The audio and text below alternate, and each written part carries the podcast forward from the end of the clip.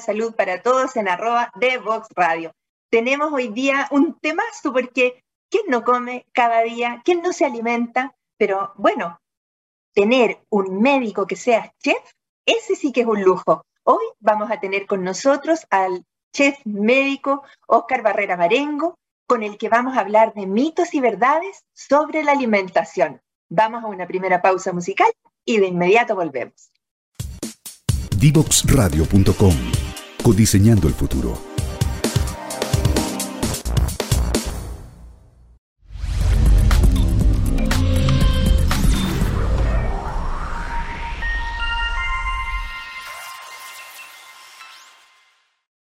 Las ciencias de la computación es la disciplina de estudio que desarrolla conocimientos relacionados con los computadores y algoritmos, abarcando desde sus principios fundamentales, el hardware, software, sus aplicaciones y su impacto en la sociedad.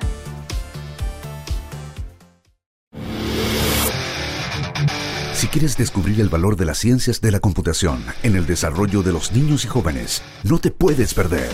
Día Cero. Día Cero. Todos los jueves a las 18 horas, junto a Belén Bernstein y sus invitados. Día Cero. Y aquí estamos hoy conversando de nutrición sin tendencias, ¿cierto? Con evidencia, con tradición, con un destacadísimo médico nutriólogo hoy recibiendo su título, ¿cierto?, de especialista, pero que además es un talentoso chef, escritor además de un libro de medicina, eh, de, de cocina, ¿cierto? Querido Oscar, muy bienvenido a nuestro programa. ¿Cómo estás? Bien, bien, bien, muy feliz de estar acá, doctora. ¿Cómo está usted? No, estupendo, imagínate, eh, apenas, apenas las personas supieron que tú ibas a ser mi invitado, empezaron a llegarme como aplausos, clap, felicitaciones, así que tienes una gran barra.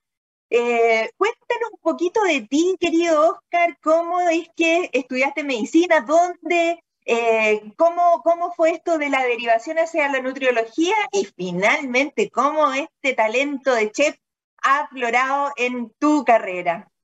Súper, sí.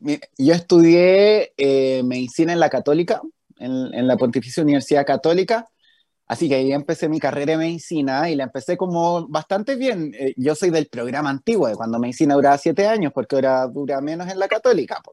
Claro. Y los tres primeros años teníamos puras ciencias básicas. Yo estaba fascinado con la carrera, lo pasaba súper bien. Y de ahí cuando empezaron los pacientes, dije, los pacientes también, me encantan los pacientes, hablar con la gente, lo pasaba súper pero empezó la burocracia del hospital y yo así como, oh, no sé si me gusta el papeleo. Como que el papeleo me, me mataba. Vigila las licencias, todo eso. Todo, todo, todo, todo. Entonces veía pacientes media hora y el resto del día eran puros papeles y eso fue como, y entre medio me fue creciendo el bichito, la cocina, de que, de cocinar, como que empecé a investigar por ese mundo, también viviendo solo en Santiago, porque yo soy de Viña, entonces me vine a ir solo a Santiago, tenía que cocinar, me empecé a salir a comer y empezó a crecer ese bichito. Bueno, ahí entre medio de la carrera congelé, me metí al, programa Masterchef, estuve ahí, salí, terminé mi internado, terminé todo medicina y me fui a ir a, Estados Unidos, a Nueva York, y allá estuve cocina. Allá me fui a Nueva York de una y allá estuve cocina, eh, trabajé en restaurantes, volví, seguí trabajando acá, clases de cocina, cenas, cosas, bla, bla. Y fue una súper coincidencia, como que yo estaba muy feliz haciendo esto, no me veía retomando en la medicina tradicional, por así decirlo, pero eh, era como fines del 2019 y dije, sería entretenido estudiar algo, si bien yo los puedo unir, sería entretenido estudiar algo que me permita unirlos de mejor manera, ambas carreras. Desde luego. Claro, y, y vi con este magíster, hice magíster de alimentación y nutrición en la Universidad de Barcelona. Y empecé a ver la malla y la malla. Pero qué internacional. Sí, así que de tres países mis, títulos. Y ahí vi con este magíster que era online, entonces era súper cómodo. Y la malla era entretenida porque tenía, por ejemplo, el segundo año es muy nutrición clínica, enfermedades, aplicación, pero el primer año es como historia de la alimentación, técnicas de cocina, sociología de la alimentación, entonces una malla bastante amplia y tuve la suerte, suerte, suerte de que el programa partía en marzo del 2020 y terminaba en marzo del 2022. Así que me pasé la pandemia, pero entretenido estudiando ahí, aproveché el tiempo. Sí, genial. Espérate, y nos contaste entre medio que estuviste en Masterchef. Cuéntanos un poquito como de esa experiencia también. Fue entretenido, yo estuve el 2014 en la primera temporada y, fue la temporada que fue el boom, que le fue excelente en términos de rating, toda la cosa, así que viví todo el, minutillo de fama en, en, las calles, en el metro, lo pasamos súper, súper bien. Yo estuve como dos meses y medio, casi tres meses en el programa, eh, grabando más en, lo que sale en, la pantalla. Fue, fue yo siempre digo, es como una mezcla entre bizarro, porque es súper bizarro. Nosotros no nos encerrábamos, pero sí estábamos en el canal de 9 de la mañana a 7, 8 de la noche. Entonces pasábamos todo el día, llegamos a acostarnos a la casa nomás, ahí en el canal y grabando y que esto y que es un mundo bien, bien raro, pero, fue entretenido. Fue, sí, entretenido. sin duda. Y la gente te reconocía en la calle y te hablaba. Tuviste tus 15 minutos de fama así genuina. Sí, no, yo, yo tengo la, mi anécdota máxima, yo me acuerdo que fue como el, momento peak, en, en algo estaba, no me acuerdo, que creo que estábamos grabando un capítulo, alguna competencia, y se acercó una mujer con una guagua y me pidió sostenerle la guagua. Entonces ahí yo dije que este ya es como el momento máximo, lo, único que quería era que le sosteniera la guagua, así que ahí me reí. Pero sí, pues tuvimos el, sí fue muy mediático el programa. Mira, qué interesante. Bueno, eh, si eso le va a poner a las personas en el fondo la alerta de, a quién creerle en nutrición, o sea, no pudo ser mejor el target, ¿cierto? Eh, que apuntar hacia ti, que tienes toda la credibilidad del mundo en ese tema para dar clase. Ahora, en esto, las redes sociales, también tienen su riesgo porque ponen, tal como tú, tú me sugeriste el título que era una alimentación sin mitos ni tendencias, las redes sociales le ponen tendencia a cualquier cosa y siempre hay alguien que cree, que cae, que, que se le ocurre y, y bueno, ¿cómo hacemos que estas redes sociales sean creíbles como la tuya, por ejemplo, eh, tu Instagram o tus programas? ¿Cómo, ¿Cómo uno elabora esa solidez en el mensaje? Claro, es un, las redes sociales dan este arma de doble filo, incluso yo hace poco, creo que fue ayer o antes de ayer, vi que alguien subió una frase súper, súper buena a Instagram, que alguien alguna vez dijo que se creía que antes la ignorancia era culpa de la falta de acceso a la información. Pero actualmente con Internet, que la información está disponible para todo el mundo, se ha visto que esa no es la causa. La causa del, de la ignorancia no es la falta de información. Ahora actualmente todos tenemos acceso a la información pero la gente ahora tiene que hacer el trabajo de discernir a quién le creo, a quién escucho.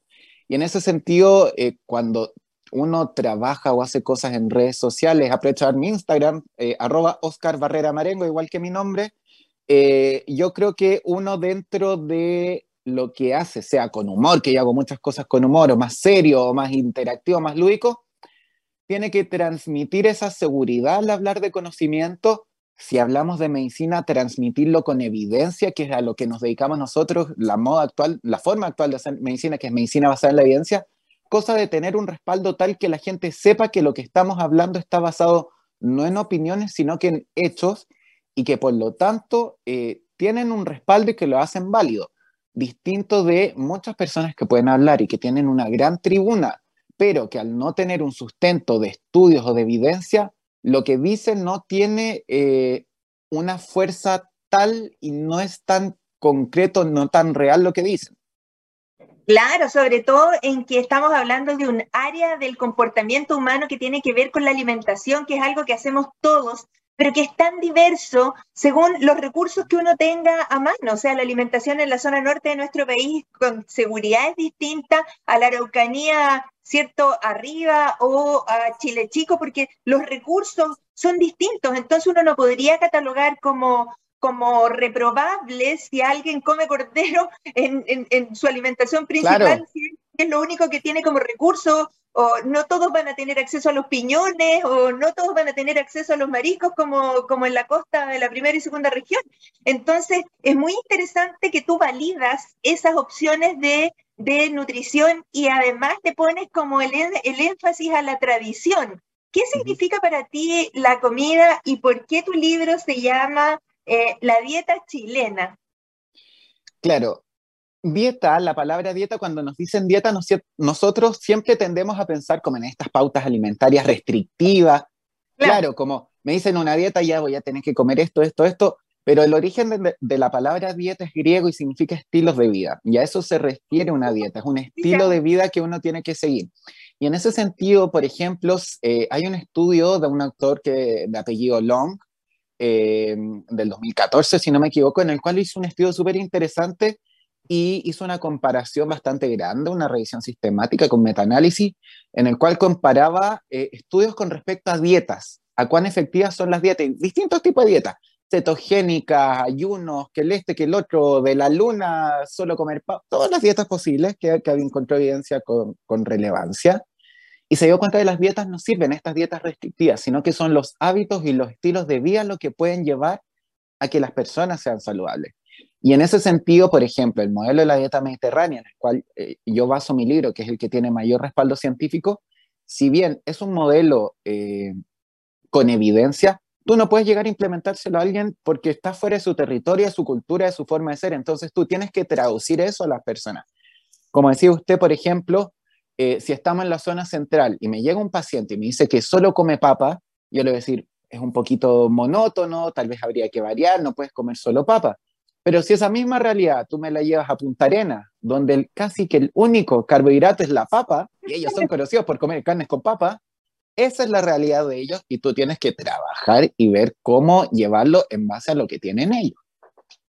Eso es muy interesante porque tú mencionabas los estudios multicéntricos, qué sé yo, y la alimentación, en realidad, eh, el, el, estudio más multicéntrico es lo que hacemos todos los días en nuestra cocina, en nuestra casa. Y hemos visto en nuestro país, desgraciadamente, tú eres muy joven, pero yo he sido testigo en los últimos 35 años desde que ejerzo como médico de un eh, aumento del peso en las personas que no es, una, no es una sanción por la corporalidad, sino que es por, en el fondo, la, la composición de la dieta, de la alimentación que los chilenos hemos tendido a cambiar. En este momento, y yo he sido bien crítica al respecto, el modelo de de, de, de, gratificarse el fin de semana, prender una parrilla, contaminar el aire y poner una carne así con una chela, viene la... Entonces, eh, hay más grasa, más carne, más sal, más proteínas animales que en realidad lo que uno pudiera necesitar. Y en esto, cuéntame un poquito eh, de qué trata la dieta mediterránea para que las personas entiendan de lo que estabas tú hablando eh, que es beneficioso. Claro, el modelo de la dieta mediterránea, como, como lo dije anteriormente, un estilo de vida y que es el estilo de vida con mayor evidencia científica con respecto a los beneficios para la salud. Este modelo nace en, en los 60, fue en 1960, que había un médico eh, estadounidense que se llamaba Ansel Keys. Él era de Nueva York y él trabajaba, era un médico bastante exclusivo, trabajaba con, con las familias más millonarias y él trabajaba y veía salud cardiovascular metabólica. Y él se fue de vacaciones a Italia y empezó a recorrer pueblitos súper, súper pobres de Italia y se dio cuenta que la gente en Italia vivía muchos años con muy buena salud, buenos índices, y dijo, ¿cómo mis pacientes que son tan millonarios en la ciudad más grande del mundo se me mueren de infarto a los 50 y en cambio acá la gente que no tiene recursos para casi nada, no tiene esos estilos de vida, vive en 80, 90 años? Eso llevó al desarrollo de una estudio y un estudio gigante que se llama el estudio de los siete países, y desde ahí se concluyó que era el estilo de vida, la forma de alimentación, como viven los hábitos, lo que se traduce en la salud de las personas y nace esto de la dieta mediterránea.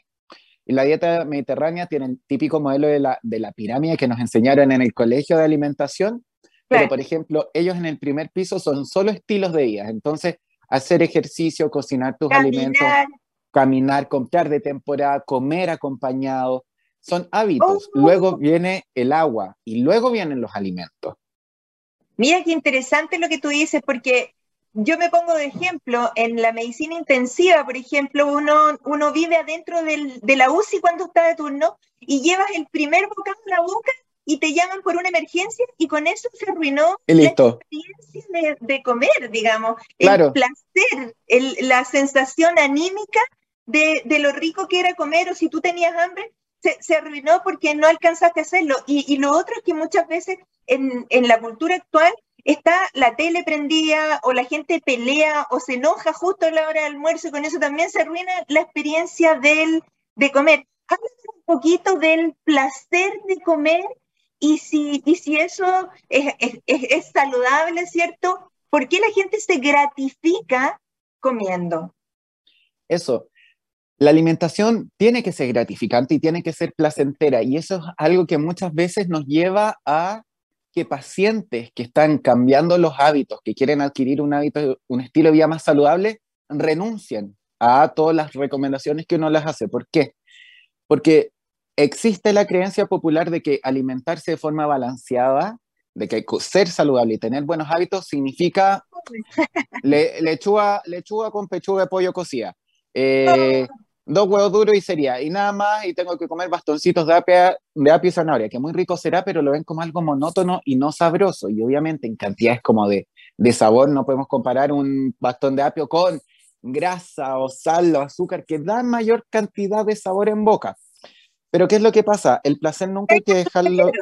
Y que ah, engaña el cerebro y que te producen placer también. Eh, claro, son placeres excesivos. Claro. Sí, son, son mecanismos excesivos. Pero nunca hay que dejar de lado el placer. ¿Por qué? Porque la alimentación siempre tiene que estar el componente hedónico.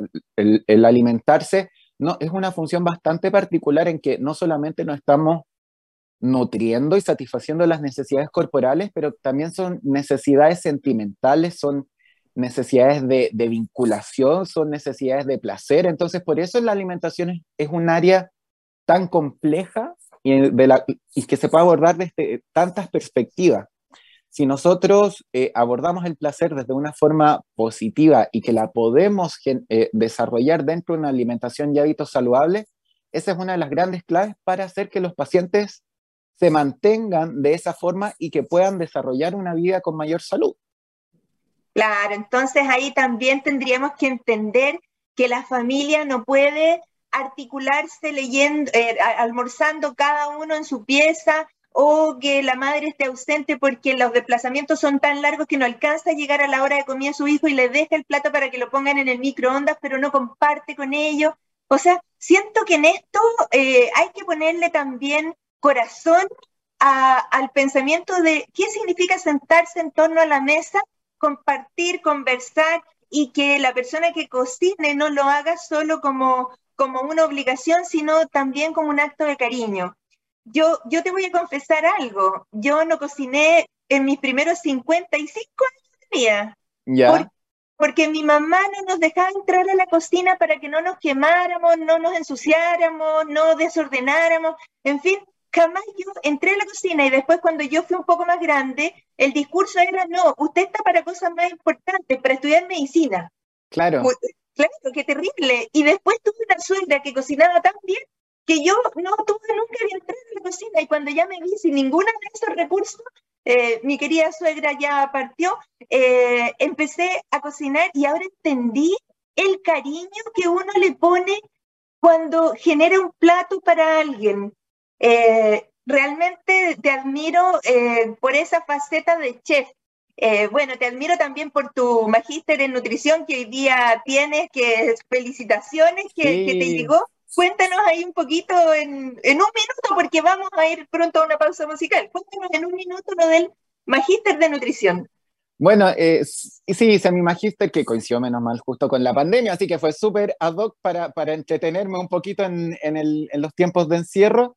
Y sí, hoy día, justo hoy día me llegó el, eh, como es online, eh, me llegó el certificado online, que es válido, el título se demora un poco más en llegar. Sí. porque no, es que como es Universidad Española, eso no explica, los, los cartones allá los tienen que firmar el rey de España.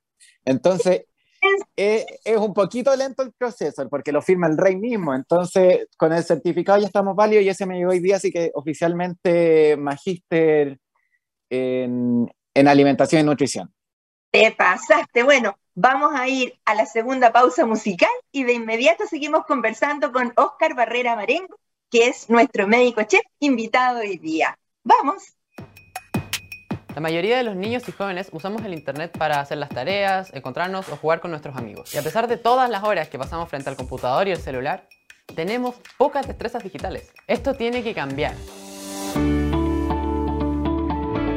Necesitamos una forma en la que podamos aprender todos nuevos conocimientos que nos permitan desarrollarnos en esta área digital. Que cada niño, niña y adolescente de Chile, sin importar su contexto, su ciudad o el tipo de escuela a la que vaya, tenga la oportunidad de saber cómo se hace una aplicación o cómo funciona el Internet.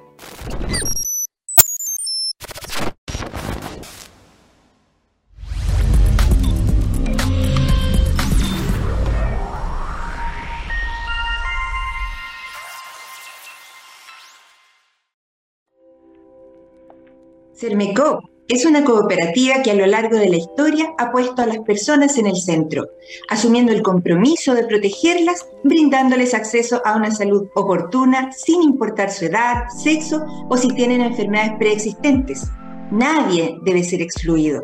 Hoy queremos que conozcas Vive Sermecop, un programa de descuentos y beneficios en salud donde podrás acceder a atenciones con especialistas, exámenes, telemedicina ilimitada, sin costo para ti y mucho más.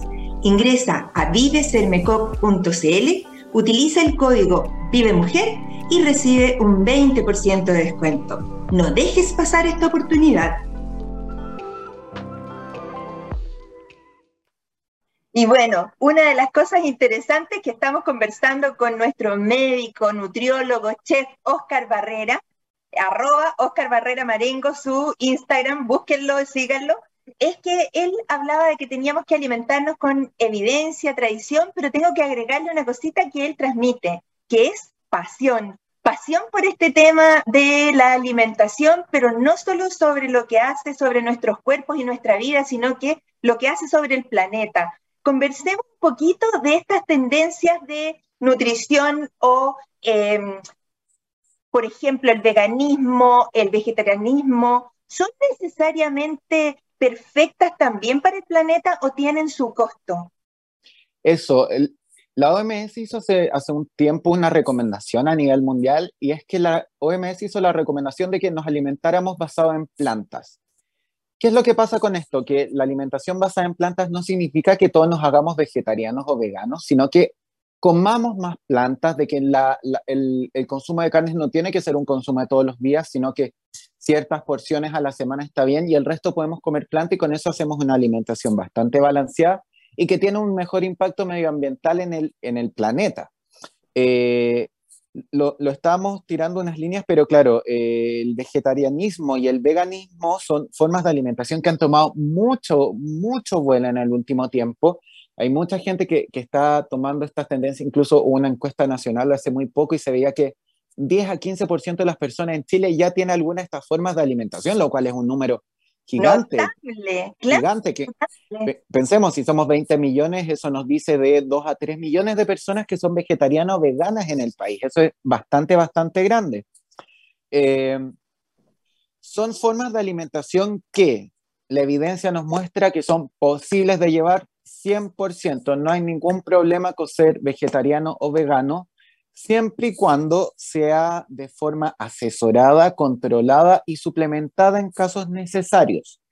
Si una persona es vegetariana, es decir, consume productos de, origen vegetal, pero además consume, por ejemplo, huevos y o leche, dígase ovo lacto vegetariano, lacto vegetariano o vegetariano, no tendría ningún problema, no hay necesidad de alguna suplementación. Distinto del caso de los veganos, en los cuales solo consumen productos de origen vegetal, no consumen ni huevos, ni leche, ni miel, ni ningún producto derivado que pase por algún animal. Y en esos casos sí son necesarias o recomendadas algunas suplementaciones dependiendo del caso.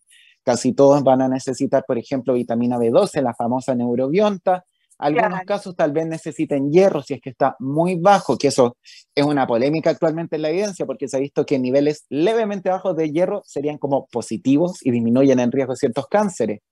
Eh, calcio, tal vez hay que ver cómo tiene que alimentarse para obtener todo el calcio necesario. Entonces, siempre asesorado, eso es lo importante. Claro, y la, aquí la recomendación es la suplementación en la, en el, en, el, la vitamina B12, ¿cierto? Viste que ya se me está perdiendo la, la, memoria. Pero ahora cuéntanos un poquito del impacto sobre el planeta, porque comentábamos en el, en el intermedio que yo tenía el concepto de que era mucho más caro eh, para el planeta la producción de, de carne, ¿cierto? Pero tú me contabas que eh, que es imposible tener el planeta entero vegano. Cuéntanos sobre eso. Claro, hay estudios, es que ahí, es donde uno tiene que hacer los equilibrios, porque lo mismo, por ejemplo, antes que hablamos de la alimentación, que se puede ver desde el lado nutricional, afectivo, también está el lado económico. La alimentación tiene que ver con la economía. Y eh, la recomendación de la OMS dice basada en plantas, es decir, que consumamos más plantas, disminuimos el consumo de carnes, pero no a cero. ¿Por qué hacen esta recomendación? Porque si es que se ha planteado modelos en los cuales si es que hiciéramos del mundo un mundo vegano o un mundo vegetariano, sería tanta la necesidad de producción de productos de origen vegetal, de demanda del suelo y de procesos extractivos que serían demasiado fuertes para el suelo, que no es, no es posible. Entonces, por eso se tienen que dar ciertos equilibrios. Algunas personas o todos seguirán consumiendo carne, pero en menor medida, mayor cantidad de plantas, pero no nos podemos ir para un lado mucho o el otro mucho, porque si nos vamos a los extremos, el planeta no es capaz de, abastecer. Por ejemplo, si todas las personas en el mundo comieran carne, es imposible, porque una sola, por ejemplo, una sola vaca ocupa muchos metros cuadrados, grandes cantidades de agua. Pero y genera, genera, gas, genera metano. Gases, metano, claro. Pero si toda la gente, por ejemplo, se hiciera vegana y todos consumiéramos productos derivados de soya o garbanzos como para sacar proteína o tofu, alguna cosa, es tanto lo que tendríamos que producir que no daría abasto o, fracturaríamos ¿cierto? los ecoequilibrios eh, tratando de intencionadamente producir más eh, de esto. Esto es fascinante porque no hay una solución perfecta. Eh, y de hecho, el respeto de cada una de las personas a la forma de alimentación de otro también pasa porque eso ha cambiado por completo las relaciones que hay, por ejemplo, entre los médicos y sus pacientes, en el sentido de que si a ti te consultan por un tema X, y la persona está en sobrepeso o está obesa, tú tienes que decirle con demasiada delicadeza que, que, que, parta por hacer ejercicio, pero no puedes imponérselo como un diagnóstico si ese no es un problema para él. Y aquí viene una pregunta muy importante para ti. ¿Qué te parece el movimiento body positive? Eh, entendiendo que una corporalidad un poco más grande no necesariamente es un resultado adverso en la salud. Claro, ese yo creo que es uno de, en, las tendencias actuales, y cuando nos toca ver pacientes, eh, es uno de los grandes temas del cómo tratar al paciente y cómo plantearle los las problemáticas, porque nosotros, usted y yo venimos de esta vieja escuela, yo también soy un poquito de esa vieja escuela de él. Muy vieja. Sí, pero a mí también me enseñaron de, la misma manera que si llegaba un paciente y nos consultaba, no sé, por una espinilla y yo lo veía con, un, cuerpo más grande, yo le tenía que decir, usted tiene que bajar de peso. Pero ¿qué es lo que pasa? Por ejemplo, hay un, hay un estudio que lo hizo el doctor Ortega, si no me equivoco, fue el 2014, en el cual se separó a los pacientes según IMC, que es una forma que está muy pasada de, de moda. Claro muy pasada de moda, ya no es válida para clasificar a pacientes de forma individual, sí poblacional, pero no individual, y clasificaban a los pacientes de peso normal, sobrepeso obesidad. Y también lo hicieron con porcentaje de grasa, menos, por ejemplo, en hombres, menos de 18%, 18 a 30, sobre 30. Clasificaban así a los pacientes y los estudiaban metabólicamente. Y se dieron cuenta de que había gente sana metabólicamente y enferma metabólicamente en todos los grupos. Independiente del peso. Independiente del peso. Entonces dijeron, ¿por qué es esto? Pues porque hay gente que tradicionalmente sería obesa y es tan sana. Y se dieron cuenta que son los estilos de vida y el factor principal común de todas las personas sanas metabólicamente, independiente del peso, la porcentaje de grasa, es que hacían ejercicio. La actividad física. La actividad física y los estilos de vida son los que determinan. Entonces, a partir de esto, se empiezan a generar muchas conclusiones asociadas al respeto a las personas, las tendencias actuales más sociológicas, sociopolíticas, y el movimiento de Positive en ese sentido es bastante bueno en respetar a todos como somos y no prejuzgar a alguien por cómo se ve. Sí hay que estudiarlo. Ese es el, ese yo creo que es como la misión como nosotros como médicos, de siempre sospechar y tener la, como la pesquisa, pero que primero tengo que estudiarlo antes de darle un diagnóstico como poner un poquito el freno. Claro, ahora eh, yo que soy broncopulmonar, eh, una, uno de mis, yo diría, eh, máximos orgullos es haber logrado pelear la ley antitabaco, porque de alguna manera el tabaco como que contamina tu aire eh, si tú no fumas. Pero alguien podría decir, ya, pero es derecho mío si yo quiero comer como quiera comer y me quiero ver como me quiera ver, pero también aquí hay que considerar que los hábitos alimentarios de una familia se traspasan a los hijos y de los hijos a los nietos. Entonces, es así como claramente en Chile hemos cambiado la composición corporal en los últimos 40 años. Y yo te invito a ver un video de, de, no sé, los años 70 cuando se estaba construyendo el metro y la gente era flaca. Entonces hemos cambiado nuestra composición corporal.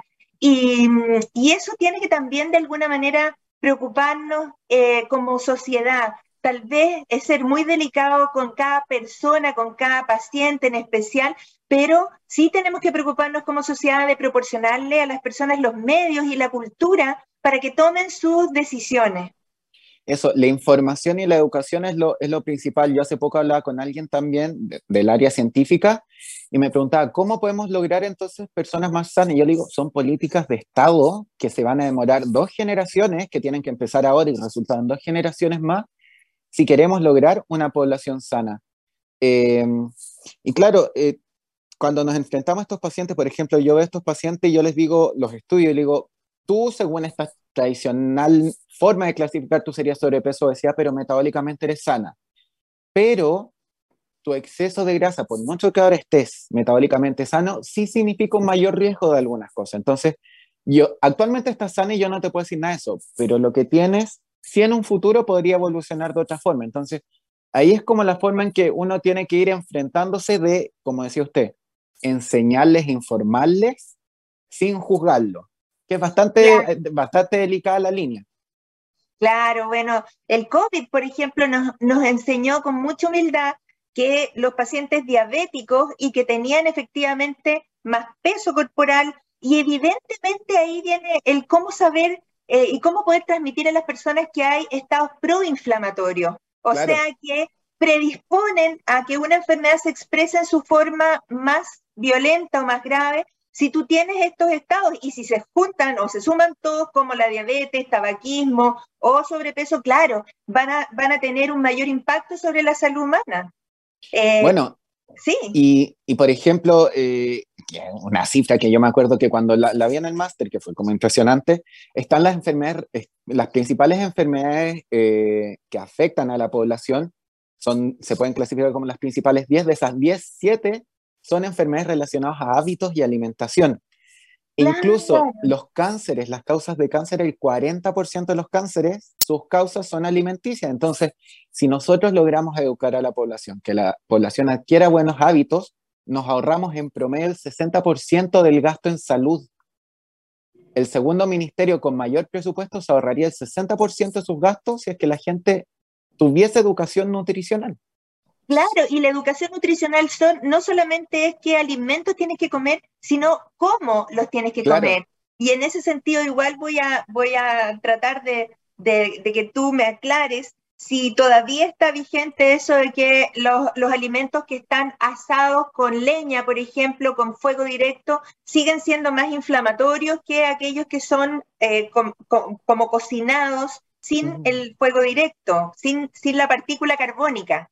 Claro, eso es lo que pasa. En los asados o con la leña o donde haya carbón, se generan ciertos subproductos. ¿Por qué? Porque al, combustir estas fuentes, liberan partículas que se juntan con la fuente del alimento y generan una reacción y, hay una serie de, son como 40 derivados distintos, pero que esos derivados, eh, algunos de ellos se relacionan con mayores probabilidades de cáncer o de algún tipo de enfermedades. Entonces, en general, lo mismo pasa con los embutidos, también con ciertos procesos con el uso de nitritos y nitratos como preservantes.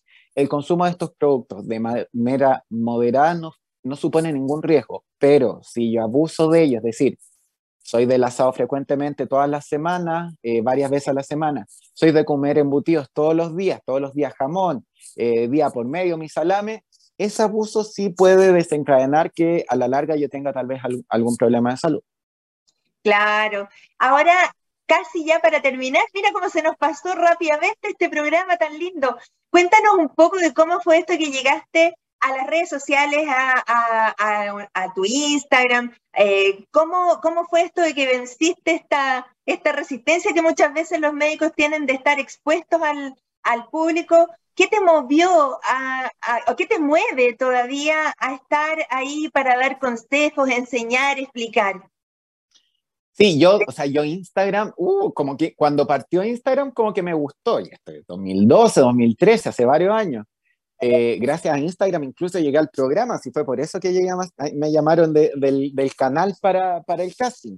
Eh, sí, y claro, para mí Instagram al principio era solo juegos, como subir fotos, después dije, ya voy a ocuparlo por el lado de cocina, y subía mis platos, mis preparaciones, todo.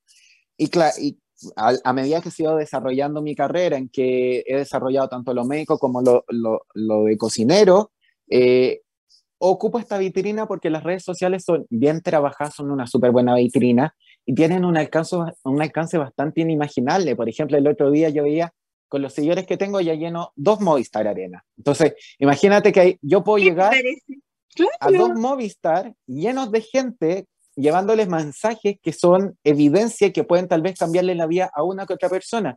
Por ejemplo, el otro día hice un concurso de mi libro y se lo ganó una, una persona. Y ahora me escribe Oscar, te quiero contar que estoy atravesando una depresión terrible, he estado con pensamiento de atentar contra mi vida, todo, pero que me empecé a leer tu libro y me dieron ganas de cocinar y me dio como que me motivó y ahora tengo motivación todos los días que voy a cocinar algo y hoy día hice esta receta. Entonces, claro, uno no sabe hasta dónde puede llegar y tocar gente que nunca esperaste tocar, siempre que ocupes el mensaje positivo. Mira qué lindo, me, me, me emociona porque en el fondo de tus dos Movistar, ¿cierto? aunque sea que campanees en el, en el desierto para, para alguien, eh, siempre va a haber otra persona que va a tomar tu mensaje y lo va a aplicar. Y alguien lo va a aprender y tú además eres una figura en la que el, el, esfuerzo y el entusiasmo y la pasión que se siente y que tú transmites también le llega a los niños, a los jóvenes, cosas que te vean como un modelo. Sí, no, sí, e, es, es, es raro, como que, por ejemplo, si, si usted me pregunta, yo hago las cosas porque me gustan, claro, todos tenemos metas, me gustaría hacer esto, esto, otro, pero darte cuenta que eh, tal vez para algunas personas uno puede ser como referente y decir, ¡ay, qué bacán lo que hizo!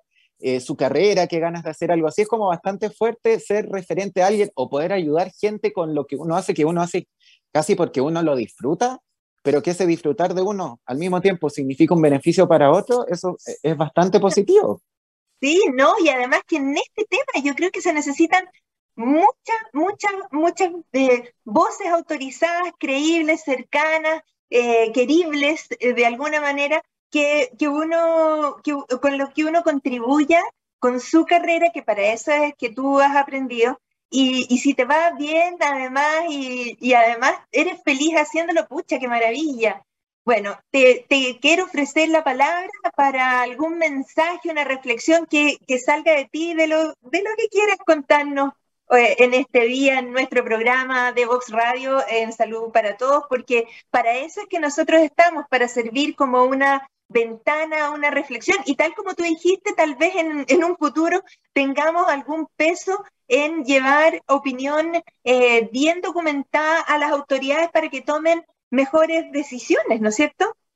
Eso, yo creo que por ahí iría el mensaje que, que todos los que han estado escuchando este programa que se preocupen de de nuevo voy a hacer referencia a algo que escuché en redes sociales. El otro día escuché a alguien decir, eh, si yo me compro un auto último modelo y ocupa benzina 97, ¿le voy a ir a echar benzina 93? No, me voy a preocupar de que sea benzina 97 porque voy a querer lo mejor para mi auto, que es mi inversión.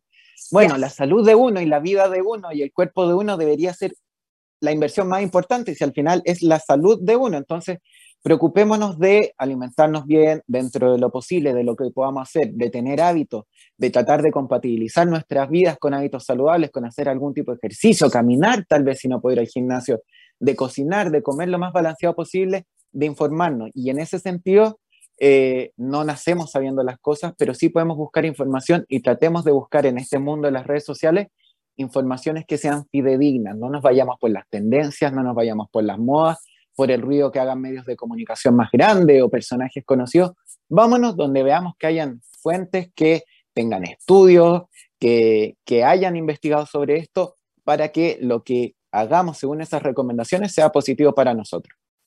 Mira qué, qué lindas tus palabras. Eh, tal como tú dijiste, el cuerpo nos tiene que alcanzar para mucho rato. Eh, cuando yo nací, en el año 1961, la expectativa de vida de un chileno era 50 años. Y hoy, claro, para la gente que nace hoy día, y en eso las aseguradoras lo tienen clarito, la expectativa de vida son más de 90 años. Entonces, el cuerpo te tiene que durar en condición saludable y no catastrófica, ¿cierto? Desde, desde que sales de cuarto medio. Y en eso también repitamos, querido Oscar, que tenemos los niños en primero básico más obesos de América. Y eso es también parte de la pega que tenemos que hacer con las mamás, con las familias, con las embarazadas, para que desde ese momento las condiciones nutricionales sean adecuadas para nuestros compatriotas. Sí, eh, es gigante lo que pasa con, con, los niños, como decía usted, segunda América, y somos primero América y somos segundos del mundo en obesidad infantil, eh, obesidad y sobrepeso infantil, y desde el embarazo. El embarazo es uno de los grandes determinantes de la salud por el resto de tu vida. Es una cosa que es bastante rara, como que uno no se explica, pero bajos pesos en el embarazo, altos pesos, obesidad, diabetes de la madre, son todos esos factores que influyen por el resto de la vida por la modulación genética que ocurre durante el embarazo. Entonces, son periodos críticos a los cuales podemos abordar de una forma bastante sencilla siempre y cuando se haga con una buena política. Y aquí sí, yo, yo lo digo, si es que eh, algún político escucha, son políticas de Estado que hay que establecer. Ahora ya, por ejemplo, Dinamarca, los países nórdicos, en los 70 era el primer país del mundo con infartos, con accidentes cerebrovasculares, hicieron un cambio de política de Estado y ahora son de las poblaciones más saludables a nivel mundial. No hay índices de obesidad, no hay índices de sobrepeso, tienen una salud cardiovascular envidiable. Entonces son políticas de Estado que se tienen que hacer con una perspectiva de años y en base a educación. O sea que vamos que se puede y tenemos para conversar muchísimos otros temas para la próxima vez que invitemos al doctor Oscar Barrera Marengo, de quien hoy ha recibido su, eh, su magíster en nutrición. Así que felicitaciones, doctor, te despido y eh, nuestros auditores se quedan conmigo para después cerrar este lindo programa. Eso, muchas, muchas gracias por la invitación. Cualquier cosa, mi Instagram, igual que mi nombre, arroba Oscar Barrera Marengo, y nos vemos. Chao, chao. Chao, chao. Y vamos a la pausa musical y volvemos de inmediato. Si quieres descubrir el valor de las ciencias de la computación en el desarrollo de los niños y jóvenes, no te puedes perder. Día Cero. Día Cero. Todos los jueves a las 18 horas, junto a Belén Bernstein y sus invitados. Día Cero.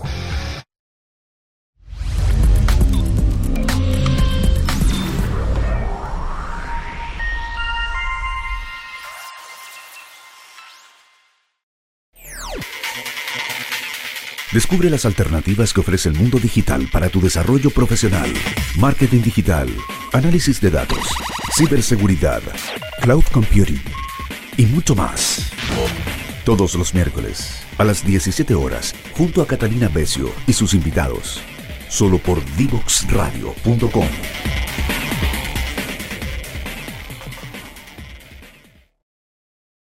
y desde Rancagua, aquí lloviendo a cántaros, que me pone demasiado feliz porque eso es algo que echábamos tanto de menos. Hoy día estamos despidiendo un hermoso programa que tuvimos con el médico nutriólogo eh, Oscar Barrera, eh, hablando de nutrición con tradición y con evidencia. Eh, no le hagamos caso a las dietas y a las tendencias, sino que alimentémonos de una manera sana, ¿cierto? Que podamos transmitirle a nuestros hijos la felicidad de, alimentarnos, pero también nos llevamos alguna sorpresa. No podemos ser todos vegetarianos o veganos porque reventaríamos al planeta de esfuerzo. Entonces, hay espacio para todos nosotros. Lo importante es tratar de mantenernos sanos, que tengamos una alimentación consciente, pero que además nos haga feliz. Que estén muy bien, eh, agradecida de Sermecop y síganos en todas nuestras plataformas. Me despido hoy de ustedes invitándolos al próximo programa. Que estén muy bien.